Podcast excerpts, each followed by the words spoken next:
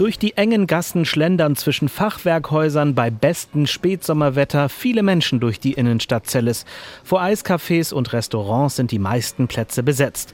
Auf den ersten Blick wirkt also alles wie immer, doch das rot-weiße Polizeiflatterband vor dem Juwelier- und Antiquitätenladen in einer kleinen Seitenstraße zeigt, dass es für Celle eben kein Tag wie jeder andere ist. Diese junge Frau etwa schaut ungläubig auf die Polizisten, die noch immer am Tatort ermitteln. Man rechnet halt nicht damit, dass sowas in Celle passiert.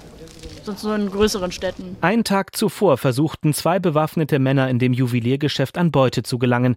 Die Polizei hofft nun auf Zeugenaussagen, um den Ablauf der Tat aufzuklären. Dabei setzten die Ermittler auch auf ein ungewöhnliches Detail des Überfalles. Stefanie Vogeler von der Staatsanwaltschaft Celle. Ja, es gibt Hinweise darauf, dass die beiden mutmaßlichen Täter sich eines Rollstuhls bedient haben dass möglicherweise einer der Täter da drin gesessen hat und geschoben wurde.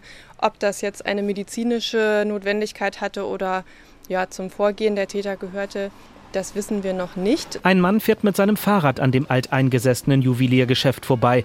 Er glaubt nicht, dass es sich um einen spontanen Überfall gehandelt hat. Was man dazu sagen kann, ist, dass das ausbaldobert worden ist, weil die eingegrenzte Öffnungszeiten haben, dass das äh, gut geplant war von denen, die da gekommen sind, weil das ne, und dass sie dann auch wussten, dass da der Publikumsverkehr nicht so doll ist dann. Ne? Was genau passiert ist, das wissen die Ermittler noch nicht.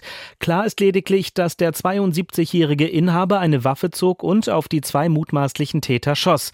Beide sind mittlerweile verstorben. In Celle wird nun darüber diskutiert, ob die Schüsse wirklich nötig waren. Das finde ich sehr, sehr bedenklich, wie, wie, leicht, wie leicht das gehen kann. Aber auf der anderen Seite weiß man ja nicht, ob die schwer bedroht worden sind. Mich wundert es nur, dass zwei gleich erschossen wurden und nicht nur einer im Affekt oder so. Einen Tag nach den tödlichen Schüssen berichten viele Menschen in Celle von einer merkwürdigen Atmosphäre in der Innenstadt.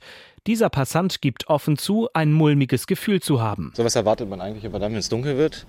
Aber äh, am helllichen Tage, ja, da geht man mit einem ganz anderen Gefühl durch die Stadt. Ne? Wer die beiden getöteten mutmaßlichen Räuber sind, ist noch nicht bekannt. Die Ermittler haben Hinweise darauf, dass es sich bei einem von ihnen um einen 35-Jährigen handelt. Die Identität des zweiten Mannes ist bisher noch völlig unklar.